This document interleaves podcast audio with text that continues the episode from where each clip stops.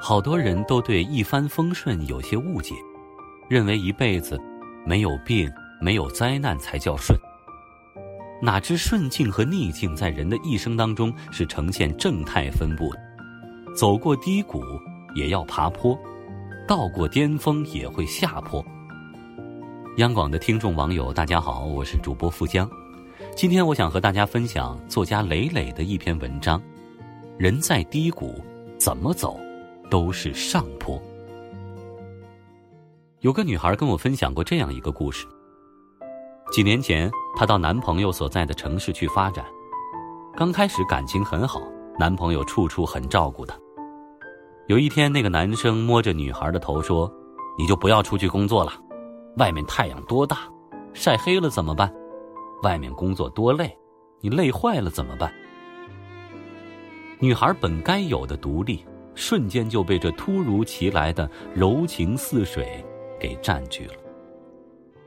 从此，她每天过着家庭主妇一般的生活，看看美剧，吃吃薯片，点点外卖，睡睡大觉。日子就这样在不咸不淡当中过去了，身材不久就发飙了似的疯长，脸都胖了一圈。与世隔绝、无社交的状态，使得女孩的判断力和洞察力都直线下降。她没有察觉到男朋友的一丝嫌弃和变心，直到不久后，男生提出了分手。被撵出去的女孩抹着鼻涕，拖着个行李箱走在大街上，第一次感到一无所有，第一次有了孤立无援的感觉。站在红绿灯的十字路口，即便摩肩接踵，即使喧闹繁华，竟也不知该往何处去。没有一技之长的他，就在城市四处晃荡，到处海投简历。可用人单位不是嫌弃他没有工作经历，就嫌弃他长得不够姣好。有时候求职回到出租房已经很晚了，得一个人。走很长的一段夜路，女孩很害怕，她都不知道这样的日子里，意外和明天到底哪个会先来。但也正是这段日子，让她明白了，握在自己手里的，那才叫安全感。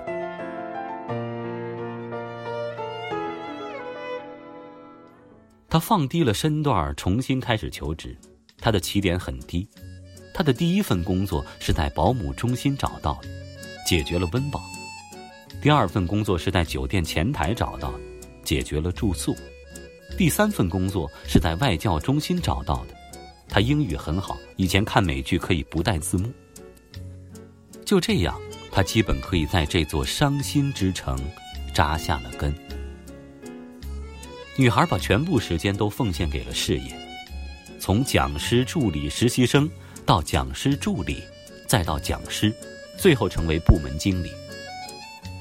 除了工作，她还特别注意养生和形体塑造，时常泡在健身中心和各种艺术课上，不再像以前那样暴饮暴食。她说：“为了能在这里立足，她学会了抢时间工作，抢时间吃饭，抢时间休息，抢时间去展现自己的才华，拼了命似的打磨自己。”再也不要做任人嫌弃的灰姑娘。他也曾以为他会一条道走到黑，也以为自己是在钻牛角尖儿。但其实不是，低谷岁月四面环山，幽暗且长。如果把问题换个角度看，你就会发现，人在低谷的时候，怎么走，都是上坡。当初他振作起来了。让自己在低谷当中一点一点的往上爬，只求今天比昨天丁点好，明天比今天丁点好。他套用罗曼·罗兰的一句话：“世界上只有一种真正的英雄主义，那就是在认清生活真相之后，依然热爱生活。”他说。人在做，天在看，别装，要认真热爱生活，要给自己一个坚强下去的理由。那天我也没插上什么话，倒是这个女孩给我上了一节生动的人生课。聊天快结束的时候，还让我祝福她。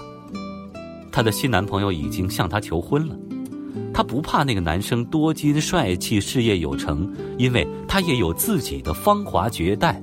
和丰硕人生，因为再也不怕，所以他答应了男生的求婚。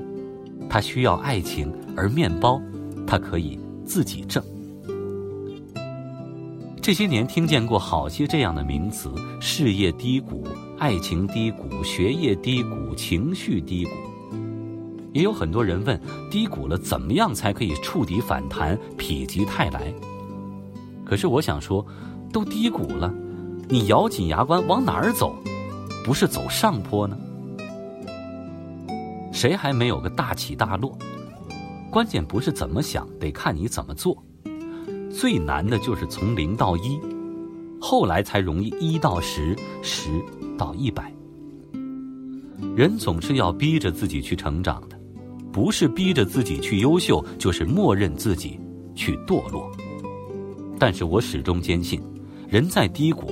不胆怯，不退却，不抛弃，不放弃，进一步或许就能看见海阔天空，而顿一步可能就低到尘埃里。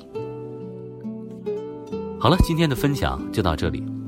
最后回到现实当中，想起我曾经的一段经历，因为工作的原因采访演员刘涛。呃，涛姐的一段话，我至今仍然会经常想起。她说：“什么叫安全感？手机有电。”车里有油，卡里有钱，这个就是安全感，而别的都是扯。我其实觉得挺有道理。好了，我是主播富江，祝各位晚安。